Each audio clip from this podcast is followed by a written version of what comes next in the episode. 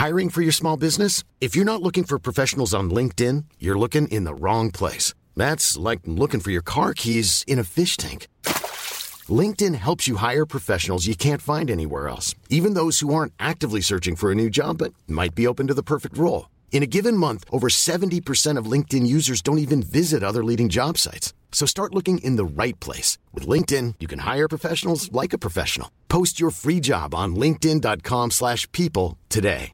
Mom deserves the best, and there's no better place to shop for Mother's Day than Whole Foods Market. They're your destination for unbeatable savings, from premium gifts to show-stopping flowers and irresistible desserts. Start by saving 33% with Prime on all body care and candles. Then get a 15-stem bunch of tulips for just $9.99 each with Prime. Round out Mom's menu with festive rosé, irresistible berry chantilly cake, and more special treats. Come celebrate Mother's Day at Whole Foods Market. Life is full of what ifs. Some awesome, like what if AI could fold your laundry? And some, well, less awesome, like what if you have unexpected medical costs? United Healthcare can help get you covered with Health Protector Guard fixed indemnity insurance plans. They supplement your primary plan to help you manage out of pocket costs. No deductibles, no enrollment periods, and especially no more what ifs. Visit uh1.com to find the Health Protector Guard plan for you. Alors, est-ce que je peux vous demander ce que vous faites dans la vie? Je vous en prie. Aujourd'hui, c'est à moi de vous le dire. Au commencement était l'action. Continuez à inventer. Je sais pas ce qui vous attend, je sais pas ce qui va se passer, mais on peut pas tout piloter. Vivez-le à fond. Je suis Sarah Crosetti et vous écoutez La Bascule, un podcast de French Bontemps. Ici, on s'invite dans l'intimité d'hommes et de femmes au parcours inspirant et singulier. On questionne l'art et la manière dont ils habitent le monde, le remettent en question et le redessinent à leur façon. On discute de ce qui les fait vibrer, des moments clés de leur existence où ils ont basculé vers d'autres horizons que ceux vers lesquels on les avait orientés jusque-là. Écoutez leurs témoignages, écoutez-les redessiner le monde, en espérant que cela vous donne à votre tour l'envie de basculer vers de nouveaux horizons. C'est euh, Hobbes qui dit euh, l'homme est un dieu pour l'homme, virgule, l'homme est un loup pour l'homme. On, est toujours euh, focalisé sur cette deuxième partie de la phrase, mais il faut pas oublier la première. C'est que euh, quand on vit une vie vertueuse ou une vie tournée aussi vers les autres, mais euh, on a, je crois, la capacité de rendre le monde un peu meilleur que, lorsqu'on l'a trouvé. Et euh, si à la fin de ma vie, sans avoir fait des choses extraordinaires, mais en ayant euh, peut-être créé des emplois, en ayant peut-être favorisé l'hébergement de personnes, en ayant, euh, eh ben, j'en serais très heureux et j'aurais été fier de vivre la vie que j'ai vécue. Aujourd'hui, je rencontre Paul Alexis.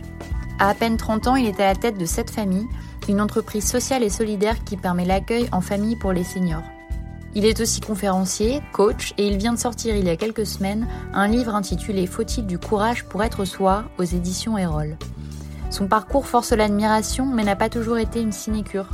Semé de doutes, de bifurcations et de bascules, il explique ici en toute simplicité ce qui l'anime au quotidien. Avec Paul Alexis, on parle de courage, bien sûr, mais aussi de liberté et de confiance en soi. On parle de l'infiniment petit, de philosophie, de Churchill et de vélo à Paris. Bonne écoute La première question que j'aimerais te poser, c'est au vu de ce que tu as déjà accompli en si peu de temps, euh, d'où te vient ton énergie créatrice? Qu'est-ce qui t'anime? C'est un, vaste sujet. Bah, déjà, c'est hyper élogieux, donc merci beaucoup. Mais euh, en, réalité, euh, c'est, euh, je suis quelqu'un d'assez curieux euh, et j'aime, euh, j'ai l'amour de la résolution du problème. Ça, c'est un premier, ça, un premier point. Et je suis extrêmement curieux, c'est-à-dire que quand il y a une pelote de, fil ou de laine devant moi, j'adore la défaire et ensuite aller voir vraiment ce qu'il y a au bout.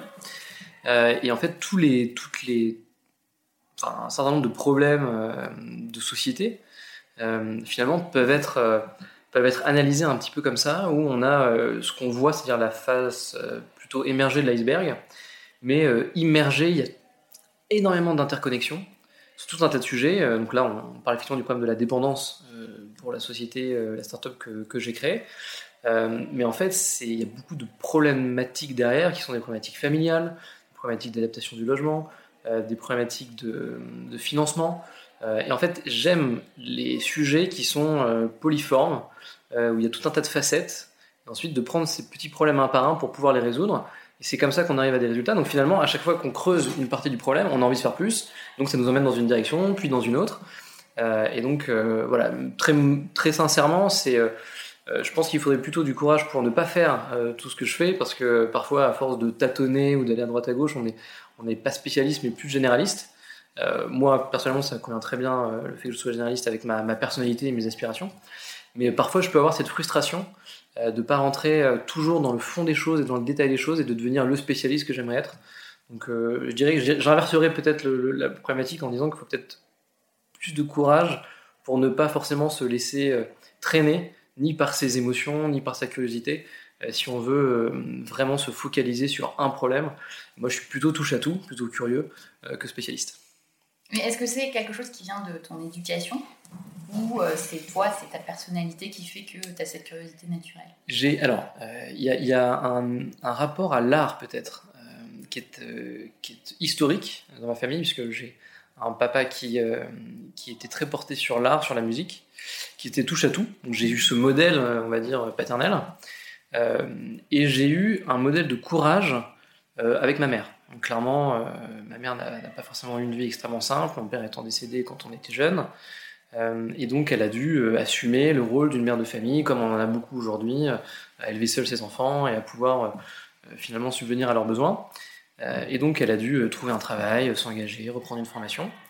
Donc on a eu cette image assez tôt du fait qu'il fallait mettre les mains dans le cambouis pour, pour se débrouiller et puis ensuite pour pouvoir sortir la tête de l'eau. donc on a traversé des moments peut-être plus difficiles que dans d'autres familles et peut-être que ça nous a donné inconsciemment le fait que c'était possible. Et donc le fait d'avoir une figure maternelle qui nous dise que c'est possible et que c'est réalisable parce qu'elle l'incarne, euh, ça je pense que ça nous enlève beaucoup de frontières. Euh, et puis il y a aussi un rapport au temps euh, qui fait que bah, quand on est confronté à, la finitude de la vie, on se rend compte qu'il y a des choses, il y a des choses qui sont peut-être plus importantes que d'autres. Il y a des mises en perspective, il y a une sorte de relativité par rapport à un certain nombre de sujets, un certain nombre de problèmes. Et donc on se dit que on n'a qu'une vie et qu'il faut peut-être la vivre vraiment comme on a envie, dans l'idéal avec une certaine vertu. Euh, et puis ça permet d'entraîner les autres. Et donc c'est peut-être, sans doute d'ailleurs, ce, cette histoire familiale et ces, images euh, aussi de courage que j'ai eues qui m'ont incité à, prendre les, tunnels dans lesquels je sentais que ma curiosité euh, m'attirait et, et, ne pas avoir de frontières ou de gens qui pouvaient m'empêcher de me dire ce n'est pas possible. C'est vraiment, euh, je pense qu'on peut trouver, c'est la première fois que j'en parle aussi ouvertement, mais c'est ce côté familial peut-être, cet environnement familial qui fait que on, a cette envie de, à la fois de s'en sortir, de prouver qu'on est capable, euh, et puis euh, un peu cette fibre entrepreneuriale.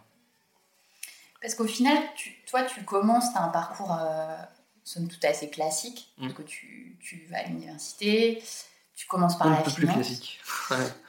Et du coup, il y a quand même quelque chose à un moment où, euh, qui te fait qui te fait bifurquer, en fait, qui te fait créer cette famille, justement. Ouais. la chance que, que j'ai eue, euh, c'est euh, peut-être aussi un rapport à la philosophie, c'est-à-dire à la mise en perspective des choses, et peut-être l'analyse de concepts, aussi la philologie, et, et d'histoire de la philosophie, ou des histoires de courants de pensée, qui, me font avoir un certain euh, recul par rapport euh, aux choses. Moi, j'aime beaucoup cette image de. Souvent, quand il y a un problème à résoudre, je, m'imagine prendre de la hauteur euh, et me mettre tout en haut de la pièce et me regarder en train de me confronter à ce problème.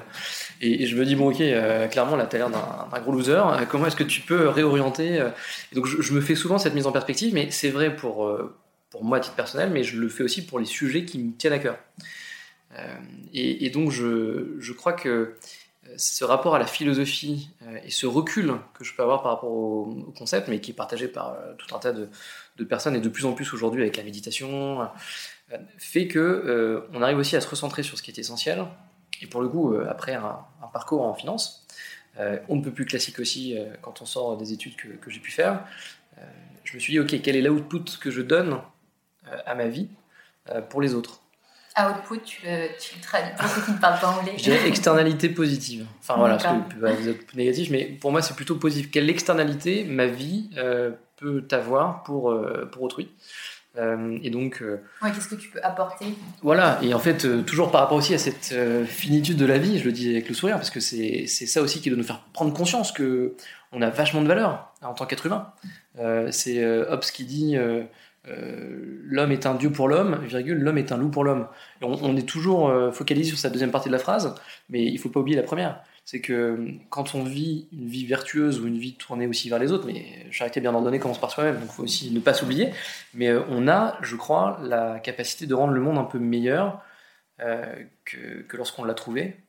Si à la fin de ma vie, sans avoir fait des choses extraordinaires, mais en ayant peut-être créé des emplois, en ayant peut-être favorisé l'hébergement de personnes, en ayant euh, rendu peut-être plus curieux certaines personnes, ou en ayant accompagné certains de mes étudiants, euh, et ben, j'en serais très heureux et j'aurais été fier de vivre la vie que j'ai vécue. J'ai peut-être ce stress de me dire, ok, à la fin de ma vie, euh, quel regard je porterai si on reprend cette, cette, cette, analogie de tout à l'heure. Peut-être que voilà, je, je prendrai un peu de recul et je me dirai, ok, qu'est-ce que tu laisses derrière toi?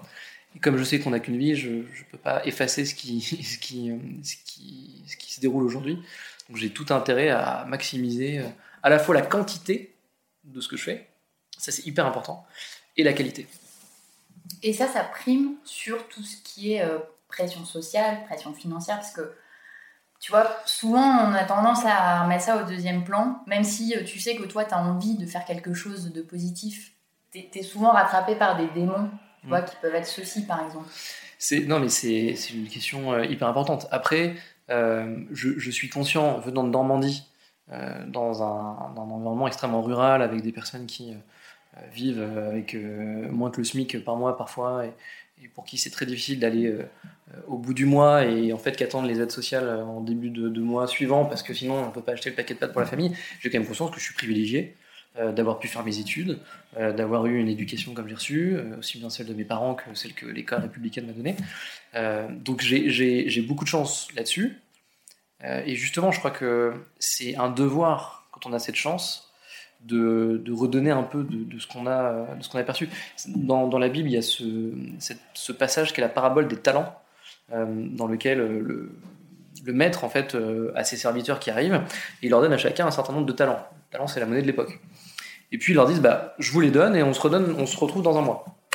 Un mois après, ils arrivent. euh, le premier arrive, on dit écoutez, écoutez, maître, euh, vous m'avez donné 10 talents, je les ai en- enfermés dans le sol, enfin, je les ai enfouis dans le sol, euh, et ils sont là, au moins, je les ai bien protégés. Très bien. Il y a le deuxième qui arrive et qui dit écoutez, j'en ai enfoui 5 et j'en ai pris 5, que j'ai fait fructifier, donc je vous en donne 15. Et puis, il y en a un autre qui dit voilà, écoutez, moi, j'ai investi, et puis, en gros, j'en ai investi 10 et je vous en redonne 20 parce que j'ai fait x2. Et à ce moment-là, le maître redonne à chacun, en tout cas aux deux derniers, euh, la partie qu'ils avaient investie, qu'ils ont fait fructifier. Et au premier, qui a été euh, plutôt euh, pas pleutre, mais qui a été conservateur, il lui a rien donné. Et en fait, la morale, c'est quoi? C'est que quand on a des talents, quand on donne des talents, ça sert à rien de les garder pour soi ou de pas les montrer, mais le plus important, c'est de les faire fructifier. Et donc, on les fait fructifier pour soi, mais on les fait aussi fructifier pour les autres. Euh, et je crois que quand on a reçu, euh, quand on a la chance d'être en bonne santé, d'être dans un pays comme la France, on se plaint tout le temps, mais on a une chance inouïe, les gens ne se rendent pas compte. Euh, c'est un juste retour des choses, voire le minimum qu'on peut faire, de redonner un petit peu de ce qu'on nous a donné. Et c'est marrant que tu parles de ça parce que je crois, toi tu es croyant, il me semble. Oui, Est-ce que la religion aussi joue un rôle dans euh, tout ce cheminement de pensée que tu, que tu as? Alors euh, c'est intéressant parce que je suis croyant, mais à ma façon. C'est-à-dire que je suis assez peu dogmatique, donc euh, j'ai mes propres concepts euh, du divin, du rapport à Dieu, du rapport au temps, du rapport à peut-être aussi cette énergie vitale. Je crois beaucoup à l'énergie vitale, qu'on peut appeler souffle de vie selon les religions. Tout un tas de, de- de sémantiques différentes, mais je, je crois que c'est c'est pas le, c'est pas, on va dire, c'est pas l'eschatologie de euh, lorsque euh, on sera au jugement dernier, quelle que soit la, religion monothéiste qu'on prend, j'ai- pas peur de ça. J'ai pas peur du jugement de euh, est-ce que je au paradis ou pas. Je, je crois pas qu'il y ait de paradis ou d'enfer. Je pense que s'il y a un Dieu, il est pardon. De toute façon, il n'y a qu'un paradis. Euh, ça, c'est pour le coup le premier concept, en tout cas, que, que je crois. Donc, j'ai pas cette peur-là. Par contre, je crois que la religion donne un système, propose un système de valeurs déjà complet et cohérent, quelle que soit la religion, encore une fois, euh, complet et cohérent, qui euh, évite peut-être à certains, qui sont dans le feu de l'action, qui travaillent beaucoup, qui ont beaucoup de d'aller faire leurs propres recherches. Donc c'est à la fois positif et à la fois négatif. C'est positif parce que le système est cohérent. On parle de vertus, les vertus euh, cardinales, théologales, qu'on peut aussi avoir dans la religion chrétienne. Il y a de très belles vertus de partage, de charité chez les musulmans. Donc il y, a, vraiment ces vertus sont extrêmement positives pour la société et la collectivité. mais il y a peut-être aussi cette, cette facilité qu'on a et ce manque de recul que l'on a quand on est trop dans sa religion et que la philosophie peut apporter pour le coup. Donc je trouve que c'est bien d'avoir parlé de. Donc oui, je suis croyant, mais pas par peur, on va dire, d'un jugement dernier qui est souvent la base de la création de la foi, euh, mais plutôt par, euh, amour pour les valeurs qui peuvent être prodiguées euh, par les religions. Claire. Et du coup, si on revient sur ce moment, donc tu as quoi Tu as 25 ans à peu près quand tu as fait quelques petites expériences en finance? Ouais, 27, un petit peu 27. plus. Ouais, Et l'idée te vient du coup de cette famille? Est-ce que tu, est-ce que tu te rappelles ah ouais. comment ça, comment c'est Si, je me souviens très bien. je me souviens très bien parce que, donc, comme je disais, je suis normand, je viens d'Argentan, une petite ville euh, en Normandie, 15 000 habitants, dans l'Orne, vraiment au sud. Euh, et j'ai un de mes voisins euh, qui, me dit ah, écoute, j'ai une difficulté là, c'est que mon père on sent qu'il peut plus rester tout seul, donc on a besoin de lui trouver un hébergement, mais clairement quand on visite pattes, c'est pas possible quoi sait que si on le laisse là-bas, euh, en, six mois, syndrome de glissement, et on le retrouvera, euh, on le trouvera comme un légume. Donc il me dit, il faut qu'on trouve une solution. Et là, je me mets à chercher sur Internet, ça, je trouve pas. Et le médecin de famille euh, découpe dans le journal un article sur une famille qui accueillait chez elle des personnes âgées. Je me dis, waouh, incroyable, c'est sans doute une bonne solution, mais j'ai quand même creusé. Je creuse et je tombe sur le bon coin, où là, je vois quasiment 100, un peu plus de 100 annonces de familles qui proposent d'accueillir chez elles des personnes âgées. Et je me dis, mais c'est sans doute une bonne solution, parce que d'un côté, on crée de l'emploi, euh, on conserve ces personnes dans leur bassin de vie, historiquement, et elles veulent certainement pas se faire déraciner pour les rejoindre euh, un endroit collectif. Euh, donc, ça, si j'arrive à créer une plateforme qui va pouvoir matcher offre et demande, et que ça se passe bien, on a sans doute capacité pour développer un marché. il y a sans doute déjà, un marché existant. Mais si on arrive à l'organiser, on pourra créer une vraie norme une norme positive. Donc c'est comme ça qu'on a lancé cette famille, euh, en contactant euh, les 100 premières personnes qui étaient euh, sur le bon coin, en leur disant mais est-ce que vous accepteriez de travailler avec nous? Et comme ça, bon an, mal an, on est aujourd'hui à un peu plus de 5000 familles, donc ça fait 10 000 places ah, en l'espace de 4 ans. Et tu te rappelles à l'époque ce que te dit ton entourage quand tu, quand tu aimais cette idée? Ouais, alors ils trouvent que l'idée est bonne, tous, donc ça c'est plutôt bien. Après, il y a toujours cette question de mais comment tu vas gagner ta vie? Parce que bon, bah, on a des bons postes, on a des bonnes rémunérations.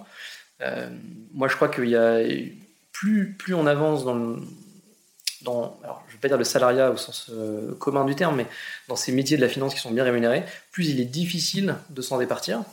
Euh, donc je suis parti juste avant l'impression que j'avais que je pouvais plus partir. Et comment tu gères justement cet aspect financier? Enfin, Est-ce que tu as une crainte par rapport à ça? Est-ce que tu l'occultes? On a, Alors, on a une chance inouïe en France, c'est Pôle Emploi. parce que pour le coup, euh, la plupart des entrepreneurs que je rencontre euh, et qui ont euh, aujourd'hui beaucoup de succès ont, sont passés par la caisse Pôle emploi, en quittant souvent une première expérience professionnelle. Et ont ensuite pu bénéficier du chômage pendant un an ou deux ans. Et, et c'est pas du tout à montrer du doigt, puisque ces gens-là ont créé des emplois, aujourd'hui payent énormément d'impôts, payent des charges sociales, donc au final c'est un système qui est hyper vertueux. C'est peut-être d'ailleurs le meilleur investissement que l'État peut faire aujourd'hui, c'est sans doute d'aider ces gens-là, puisqu'on a, je crois que c'est le, Next 40, euh, euh, euh, c'est énormément d'emplois qui sont créés, c'est un compte en centaines de milliers, donc c'est colossal. Donc c'est un relais de croissance et c'est des emplois souvent qui sont non délocalisables et qui sont les emplois de demain, puisqu'on est proche de la tech, proche des nouveaux métiers. donc c'est des emplois qui sont sûrs, qui sont pour l'avenir, donc on a tout intérêt à, accompagner ces gens-là. Donc je suis passé par, Pôle Emploi, ce qui m'a enlevé une grosse épine du pied, puisque j'avais quasiment deux ans de chômage devant moi en me disant, bon, à l'issue des deux ans, si ça marche pas, euh, je retrouve un job. Finalement, ça a fonctionné. Alors clairement, ça n'a pas fonctionné puisque c'est toujours step by step. Moi, j'ai rarement vu des boîtes qui, euh, qui, cartonnaient du jour au lendemain. Ça met souvent euh, quelques années avant de trouver le bon modèle. donc nous, au bout de deux ans, clairement, ça n'avançait pas des masses. Hein. on avait un réseau, mais on avait du mal à monétiser, on avait du mal à trouver forcément notre public. ça s'est fait au bout de la troisième année, donc on a fait un petit bridge avec des, connaissances, des amis, euh, des business angels qui ont cru euh, et qui ont abondé euh, pour la société. donc on a pu se payer. J'étais voilà, j'étais au SMIC hein, pendant trois ans. Hein. Et puis, euh, Mais justement, je me posais la question de est-ce que au long, euh, durant cette expérience, tu as eu des doutes et par exemple ces moments dont tu parles, Ouais. où- est-ce qu'il y a eu des moments un peu clés où tu t'es dit bon, qu'est-ce qu'on fait? Enfin, euh, tu vois, est-ce qu'on Bah, clairement. continue? Et, et là, en fait, il y a la nature humaine qui joue énormément parce que bah, on voit ses, ses- ses camarades qui sont restés en banque, qui gagnent très bien leur vie, qui commencent leurs premiers investissements, euh, qui sont euh, suffisamment sereins sur leurs aspects euh, financiers et économiques pour euh, même aussi se projeter dans une famille. Euh, donc euh, il y, a- tout ça qui rentre en jeu. Et nous, on se dit, ok, nous, on est là, euh, un peu un atome euh, qui part dans tous les sens, dans un mouvement brownien qu'on n'arrive pas à maîtriser. Euh, et on se dit, ok, c'est quoi, pour le coup, c'est quoi la output quoi? Est-ce que, est que je vais persévérer? Est-ce que je... Et, finalement, quand on croit à son projet et qu'on croit que l'externalité est positive, euh, ça donne la force, ça donne ce, petit quota de force euh, qui fait qu'on reste. Je ne pense pas qu'on soit fou, euh, mais je pense qu'au contraire, il y a un, mécanisme vertueux qui se met en place en disant, OK, ton idée est bonne, euh, ça ne rend, entre guillemets, le monde que meilleur, modestement, mais c'est que du positif.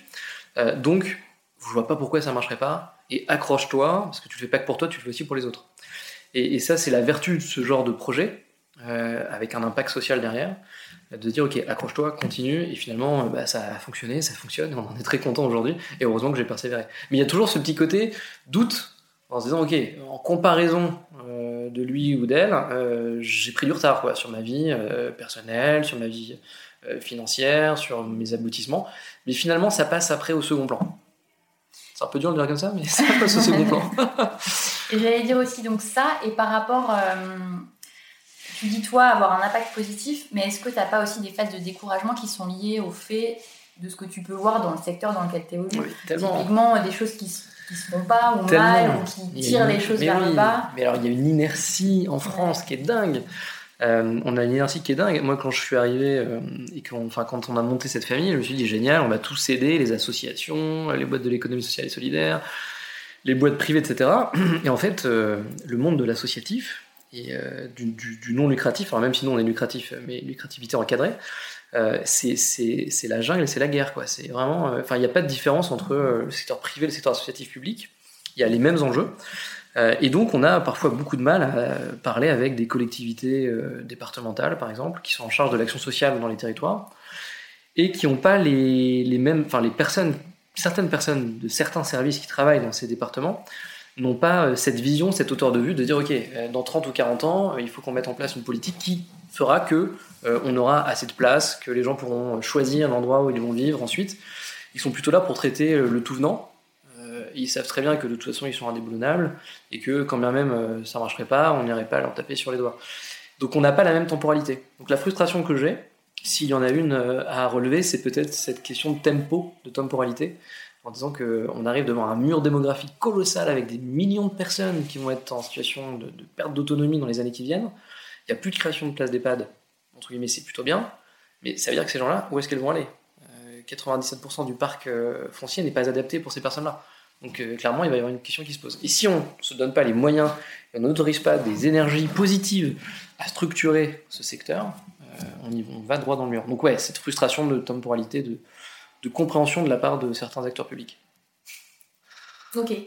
Et alors moi, ça me fait penser à un... Parce que dans ton livre, justement, sur le courage, euh, tu évoques pas mal d'aspects. Et moi, j'avais une question par rapport à ce que tu dis. Euh, comment tu différencies le courage de l'obstination? Parce que par exemple, on voit bien- donc toi, tu es un Mmh, exemple euh, qui a fonctionné. Mmh.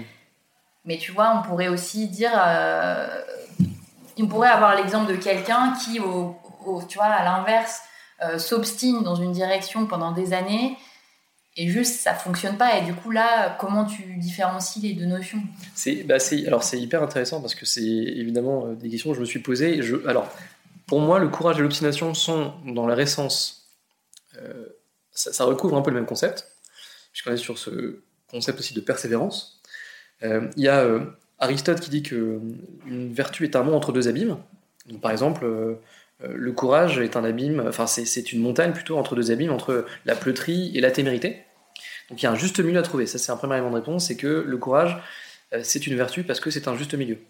Ensuite, le courage par rapport à l'obstination, c'est parce qu'un courage pour soi n'est pas vertueux.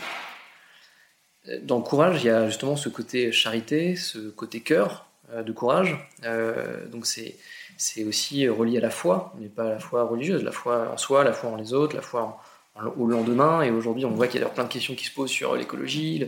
Donc il y a cette notion de confiance et il y a cette notion de vertu pour les autres. Pourquoi? Parce que euh, quand on fait quelque chose pour soi, à un moment donné, ça rejoint ce qu'on disait tout à l'heure, il y a peut-être euh, ce manque euh, d'énergie, de fuel, qui va nous permettre de dépasser même ce qu'on avait pu imaginer, mais en tout cas de continuer, de persévérer. Et ça, ça nous est apporté, je crois, sincèrement, quand on sait qu'on a des, des externalités positives et qu'on le fait parce que c'est vertueux pour les autres. En fait, je ne crois pas qu'il y ait de courage individuel, je crois qu'il n'y a que courage que de collectif. Donc le courage collectif existe, le courage individuel, je ne suis pas persuadé que ça existe, euh, puisqu'un courage pour soi, qu'est-ce que ça apporte finalement?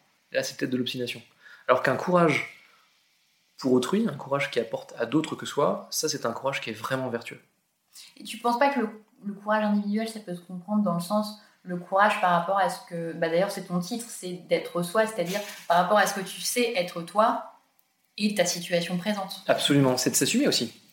Et là, il y a une grosse question euh, aussi, une question d'époque, euh, sur je m'assume. Euh, on parle beaucoup du féminisme, on parle beaucoup aussi de famille monoparentale, qui, il faut qu'elle s'assume. On parle beaucoup aussi, enfin il y a 30 ou 40 ans, parler de communauté gay, c'était, c'était absolument interdit. encore aujourd'hui dans certains pays, donc ça évolue heureusement, mais il y a vraiment ce côté ouverture d'esprit. et donc s'assumer, c'est une, une forme de courage. Je ne dirais pas que c'est la première forme de courage, mais c'est une forme de courage s'assumer selon toutes ses facettes, assumer ses idées aussi. Euh, assumer aussi euh, de, pouvoir converser avec quelqu'un qui n'a pas les mêmes idées que soi. Euh, et, c'est vrai qu'on a aujourd'hui de moins en moins, en tout cas en France, avec l'arrivée de, de mass média, cette, on, a, on a perdu cette conversation grecque qu'on pouvait avoir sur l'agora il y a des milliers d'années, qui était certainement très saine, aussi bien pour la démocratie, donc pour nous tous, pour la collectivité, pour la société, que pour l'individu lui-même qui en sortait certainement plus intelligent. Donc oui, je crois que assumer euh, ses choix, assumer ses orientations, c'est une forme de courage, indéniablement. Et dans ton livre, tu parles, euh, je crois que c'est Platon, tu dis l'entraînement quotidien au courage. Ouais. Est-ce que, est que tu peux développer un peu cette idée et, euh, et me dire, toi, comment tu te l'appliques? Ouais. C'est, c'est, en fait, c'est pour moi le courage dans une, dans une certaine forme peut être un petit peu comme un muscle. C'est-à-dire qu'un muscle qu'on va travailler, et donc, euh, mais c'est vrai aussi de l'ensemble des sentiments. Euh, par exemple, quelqu'un qui, euh, qui aura eu énormément de, de peine dans sa vie, une peine de plus, il, va la surmonter certainement plus facilement que quelqu'un qui n'en a jamais eu. on voit souvent, enfin voilà, ça peut arriver quand des personnes ont des gros drames dans leur vie, quelqu'un arrive avec leurs petits problèmes en disant, bah, tiens, moi il m'est arrivé ça, mise en perspective, recul, chacun ses problèmes. Mais voilà, il, il, aura certainement plus, cette personne qui a beaucoup souffert aura certainement plus de recul pour mieux appréhender la petite souffrance qu'il va avoir. Et bien pour moi, c'est pareil sur le courage, dans le sens où euh, si on se projette dans des actions pas forcément héroïques mais courageux, euh, par exemple, euh, vous allez dans le métro, vous êtes dans le métro il y a une pseudo-agression, quelqu'un qui parle mal à quelqu'un d'autre, une personne qui ne souhaite pas se lever, une personne qui va gêner la porte, bah, de, de s'imposer pas physiquement, mais par la parole, en disant écoutez, c'est pas non, ce que vous faites n'est pas bien. Cette personne-là, il faut voilà, elle est enceinte, il faut lui laisser la place. Alors, pourquoi avez-vous adressé cette personne? De pouvoir aussi s'opposer physiquement, parce qu'il y a la parole, mais aussi le physique. et en fait, de, s'imaginer toutes ces situations. Donc, il y a une question d'imagination. Par exemple, dans la méditation, on peut très bien se dire 5 minutes. Voilà, je, me mets dans un contexte où je me dis je vais faire preuve de courage je vais dans le cadre par exemple d'un salariat d'un salarié négocier avec mon boss mon augmentation je, voilà, je le prépare, je le mentalise, et le jour où ça arrivera, je serai beaucoup plus à l'aise. Euh, idem dans les situations de courage euh, dont on a parlé en société, pouvoir aussi euh, assumer ses idées, on en parlait tout à l'heure, donc de pouvoir, par exemple, quelque chose de très trivial, mais annoncer à ses parents qu'on est homosexuel, ou qu'on est avec une personne d'une confession différente, qui sera peut-être mal acceptée par sa famille. Bah, voilà, le fait de, d'y réfléchir, de le mentaliser, c'est un entraînement au courage. Il y a ça, et puis il y a un dernier point, qui est euh, la confrontation avec les autres. Donc là, pour le coup, c'est euh, la confrontation avec les idées inverses. Euh, moi, je ne crois je crois pas qu'il y ait de mauvaises idées. N'y a jamais de, d'idées qui soient pas dignes d'intérêt. Donc même si quelqu'un a des idées complètement différentes des siennes, il y a sans doute quelque chose à prendre, peut-être aussi à comprendre. mais, mais, ça vaut le coup de creuser. Donc voilà, de se confronter aussi au, à, la, différence dans l'argument, dans le discours et dans la manière d'être. Et comment tu fais le lien entre ça, donc cet entraînement que tu fais de manière quotidienne, et la confiance en soi? Est que l'un entraîne l'autre? Est-ce que la confiance en soi, c'est un prérequis pour justement avoir ces formes de courage En fait, comment tu, tu fais le lien entre les deux? Ouais, alors là, clairement, si on n'a pas. Enfin, c'est un avis, hein, mais si on n'a pas confiance en soi, on va avoir du mal à avoir confiance euh, en autrui et le confiance en, ce qu'on peut appeler demain.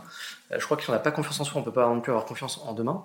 Euh, et c'est pas si trivial que ça, parce que ça recoupe cette notion d'écologie. Et, en fait, il y, a cette histoire de Moïse, qui est, euh, de Noé, qui est assez euh, méconnue, mais Noé, en fait, lorsqu'il est arrivé, euh, donc, on a eu le déluge, on a pris un mâle et une femelle de chaque, de chaque espèce, et puis finalement, on s'est retrouvé sur l'arche, et lorsque le déluge s'est arrêté, Noé, en fait, avait récupéré avec lui un, pied de vigne qu'il a planté. Il a planté ce pied de vigne, et ensuite il s'est enivré de ce pied de vigne. Et je me souviens d'avoir parlé avec, avec le grand rabbin de France, qui lui voyait cette, cette image comme le fait que Noé avait perdu toute confiance en l'avenir. En disant, j'ai vu, j'ai vécu le déluge, j'ai vu le déluge, je sais ce que c'est. Euh, et donc non seulement il n'a pas procréé comme Dieu le lui avait demandé, parce qu'il ne s'est plus la couper à sa femme, et en plus il s'est enivré pour oublier. Et donc il n'avait plus confiance en lui, en la société et en demain. Et je crois que si on n'arrive pas à, à, scinder, à formaliser, à, à, créer cette confiance entre nous tous, donc en pas en gommant nos différences, mais en gommant les antagonismes de nos différences, dans ces cas-là, on peut recréer société et pour le coup avoir confiance en un vers l'autre et donc naturellement avoir le courage de s'assumer. Je pense que le lien est là. Et je crois que courage sans confiance, confiance sans courage, euh, c'est un, beau, une belle problématique philosophique. Euh, c'est euh, Aristote qui disait que le courage était la première des vertus parce qu'elle permet toutes les autres. Est-ce qu'il y a de la justice sans courage? Est-ce qu'il y a de la charité sans courage? On, peut se poser la question, et donc on peut aussi se poser la question est-ce qu'il y a de la confiance, est-ce qu'on peut avoir de la confiance sans courage? Est-ce que aussi l'acte de dire j'ai confiance en toi, si finalement euh, il n'y a pas de, questions à se poser, c'est peut-être aussi faciliter le courage. Mais c'est intéressant parce que ce qui transparaît dans ce que tu dis, c'est que toi, notamment, ce mouvement de bascule ou, ou ces choix, ils sont faits aussi parce que tu portes une confiance dans l'avenir, dans la société, dans... et on sent que c'est vraiment sous-jacent à tes prises de décision c'est hyper intéressant parce que moi je, rêve d'un monde sans frontières. Je comprends pas le concept des frontières. C'est un truc qui m'a toujours surpris. Depuis que je suis tout petit, je dis mais à quoi sert une frontière? Euh, alors on va me dire que ça sert pour euh, mettre des droits, de douane, ça sert pour le Covid parce qu'on arrive. Mais au final, on sait bien que dans quelques milliers d'années, il y aura plus de frontières. Tout devient numérique. On sait très bien que ça va être absurde. L'Europe est en train de se faire, on se fait encore plus gros que l'Europe. Donc ces frontières, pour moi, n'ont pas de sens. Mais parce que je crois beaucoup en l'être humain. Je crois beaucoup en l'être humain. Je crois en notre capacité d'être foncièrement bon. Je suis vraiment euh, Rousseau dans l'esprit. justement, j'allais te demander du coup ce que tu conseilles aux gens qui écoutent et qui justement n'ont pas forcément cette confiance euh, aussi développée que la tienne, qui ont, qui ont peut-être des réserves pour se lancer dans quelque chose qu'ils aiment ou, changer de vie. Qu'est-ce que, quels pourraient être tes conseils? Ben, je, je, pense que ça coûte beaucoup moins euh, d'avoir confiance et, finalement d'être courageux que de ne pas l'être. Ça coûte beaucoup moins. C'est-à-dire que si vous avez confiance en vous, confiance en les autres, il y a tout un tas de, de, de, barrières qui vont se baisser. Vous n'allez plus euh, créer de petites manipulations internes pour accéder à telle ou telle personne, ou pour cacher telle ou telle chose, ou pour paraître plus comme ça, plus comme si. Si on s'assume qu'on a confiance en soi et qu'on a le courage de faire ce, ce qu'on est vraiment fondamentalement au fond de soi, on, gagne en qualité de vie, mais fondamentalement, c'est colossal. Donc déjà, pourquoi le faire? Parce que ça rend la vie plus simple. Euh, et ensuite, comment le faire?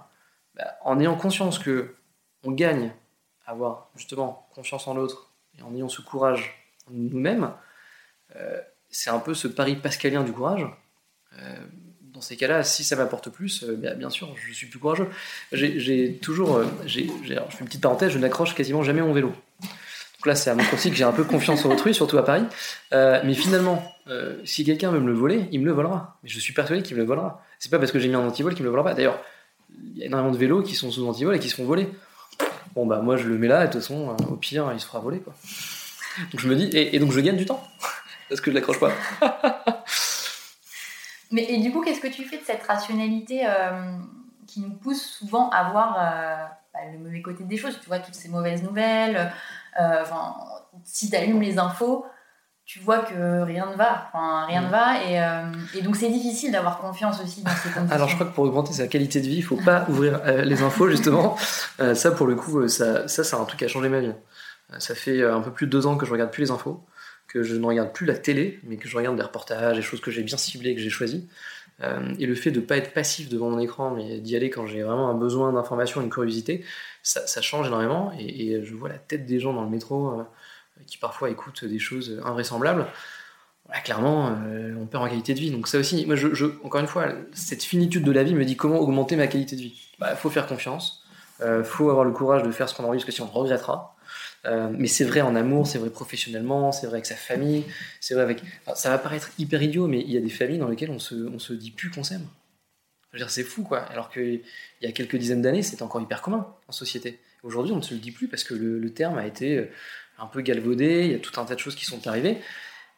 Et parfois, il y en a qui, justement, ont cette peur de s'adresser à leurs parents, à leurs proches, à leurs amis, en leur disant des mots qui sont parfois un peu de faiblesse. En fait, non, c'est hyper important. Parfois, voilà, si par exemple les gens qui nous écoutent n'ont pas dit je t'aime à leur mère depuis longtemps ou leur père, mais allez-y. Et, et, mine de rien, ça demande parfois un effort. Mais comme tout est une finitude, euh, on a tout intérêt à le faire. C'est marrant ce que tu dis parce que ça revient dans beaucoup de discours, euh, cette expérience du deuil qui, euh, qui te fait prendre. Alors, on souhaite à personne de vivre ça pour se rendre compte, mais ça te fait vraiment euh, prendre conscience de choses différentes de ceux qui n'ont pas vécu. Enfin, ça mm. te donne une conception différente de la vie et ça se retrouve aussi dans, dans ce que tu dis. Mm. Bah, c'est clair que la, l'approche la, de la mort et le fait de voir un qu'on est bah, finalement qu'on est fini, qu'après il n'y a plus rien, il n'y a plus de retour en arrière, quoi. Il n'y a plus d'histoire. C'est vraiment euh, un stop. Euh, bah, ça fait relativiser énormément de choses, quoi. Mm. Énormément de choses. Et ça me, ça me fait penser à un philosophe euh, qui, donc c'est Jean Kelevitch, qui parle du fiat, de cette décision inaugurale dans le courage, qui fait qu'à un moment donné, on ne réfléchit pas. et je crois que le deuil, cette conscience de la finitude de la vie, du fait que quand il y a un arrêt, il y a un stop, et c'est un stop global, général, qu'on peut plus gommer les erreurs de son passé, par exemple, euh, eh bien, euh, je crois que ça, ça, en fait, ça habitue, ça, il y a une vertu pédagogique à ça, euh, notamment dans, dans, le cadre de son instinct, puisque l'instinct s'habitue à faire ce qu'on a vraiment fondamentalement envie de faire. Donc il n'y a plus cette notion de paraître, parce que tout ça est futile, superficiel, mais il y a cette notion profonde et sincère d'être soi-même.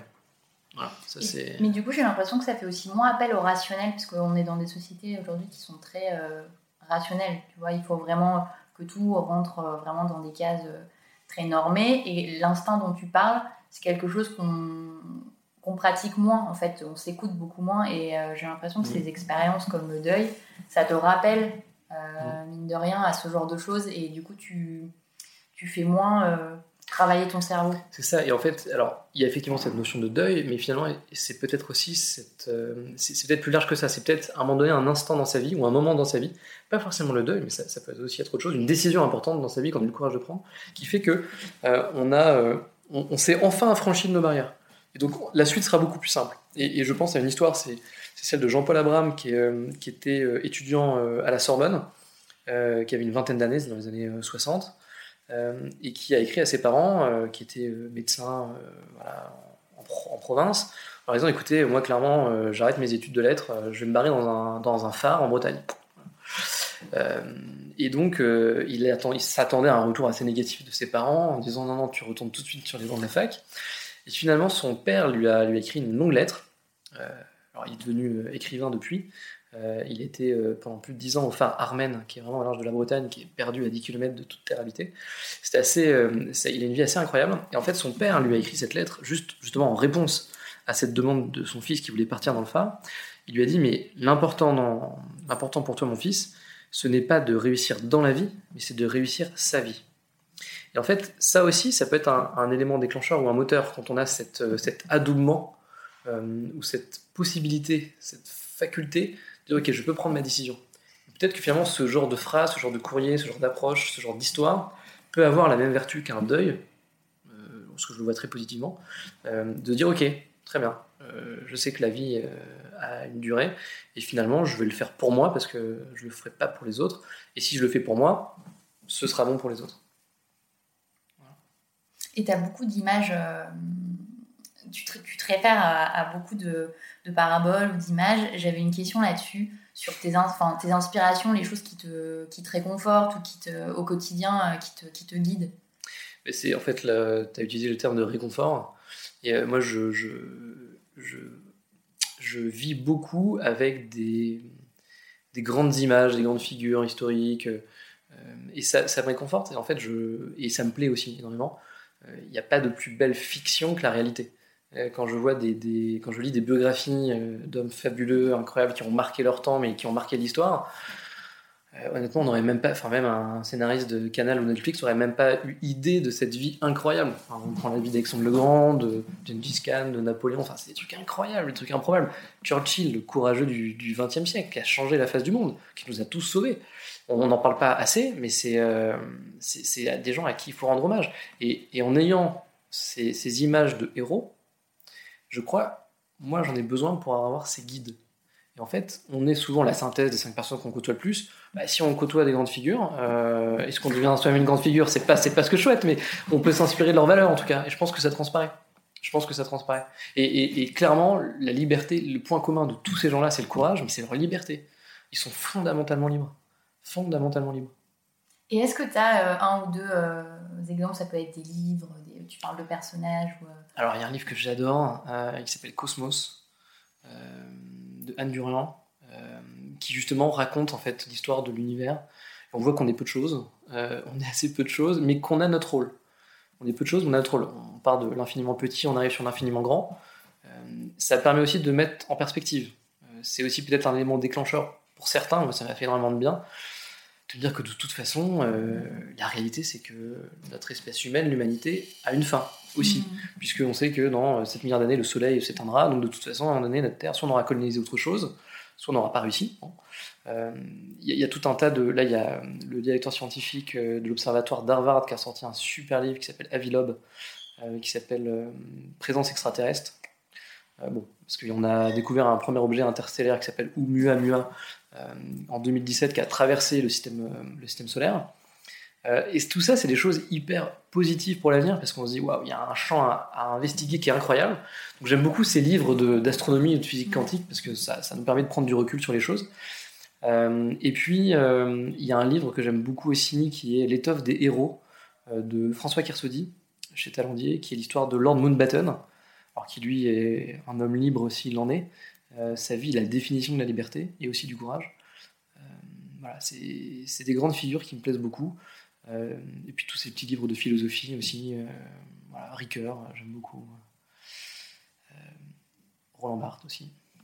Et puis ces, synthèses de philosophie aussi qu'on peut snacker. J'aime beaucoup les histoires snackables. Ou sur un livre, il y a 10-12 histoires. on mm. peut, voilà. C'est résumé parce que c'est hyper intéressant. Après, on peut creuser ce qu'on souhaite. Ah, ça donne très envie de se replonger dans, dans ce bouquin J'ai, alors, j'ai une dernière question pour toi. Euh, qu'est-ce que tu aimerais, euh, qu'est-ce que aimerais entendre euh, dans ce podcast? Bon, si tu me dis Churchill, j'allais dire bah, Elon Musk. c'est compliqué aussi. c'est compliqué. non, Et pourquoi aussi? Ouais. Il y a, non, non, il y a, il y a, il y a quelqu'un que j'aime, que j'aime beaucoup. c'est Benjamin Guignot, c'est le fondateur d'Ornicar.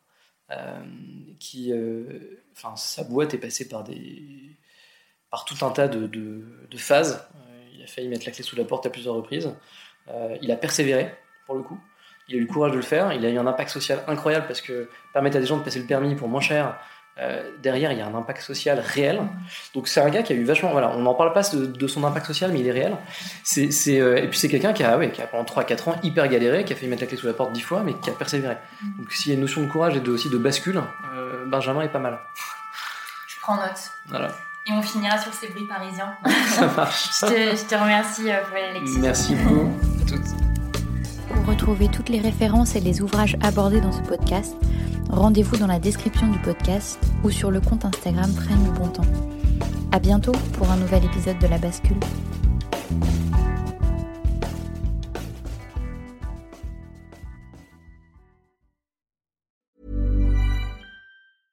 Mom deserves the best, and there's no better place to shop for Mother's Day than Whole Foods Market. They're your destination for unbeatable savings, from premium gifts to show-stopping flowers and irresistible desserts. Start by saving 33% with Prime on all body care and candles. Then get a 15-stem bunch of tulips for just $9.99 each with Prime. Round out Mom's menu with festive rosé, irresistible berry chantilly cake, and more special treats. Come celebrate Mother's Day at Whole Foods Market.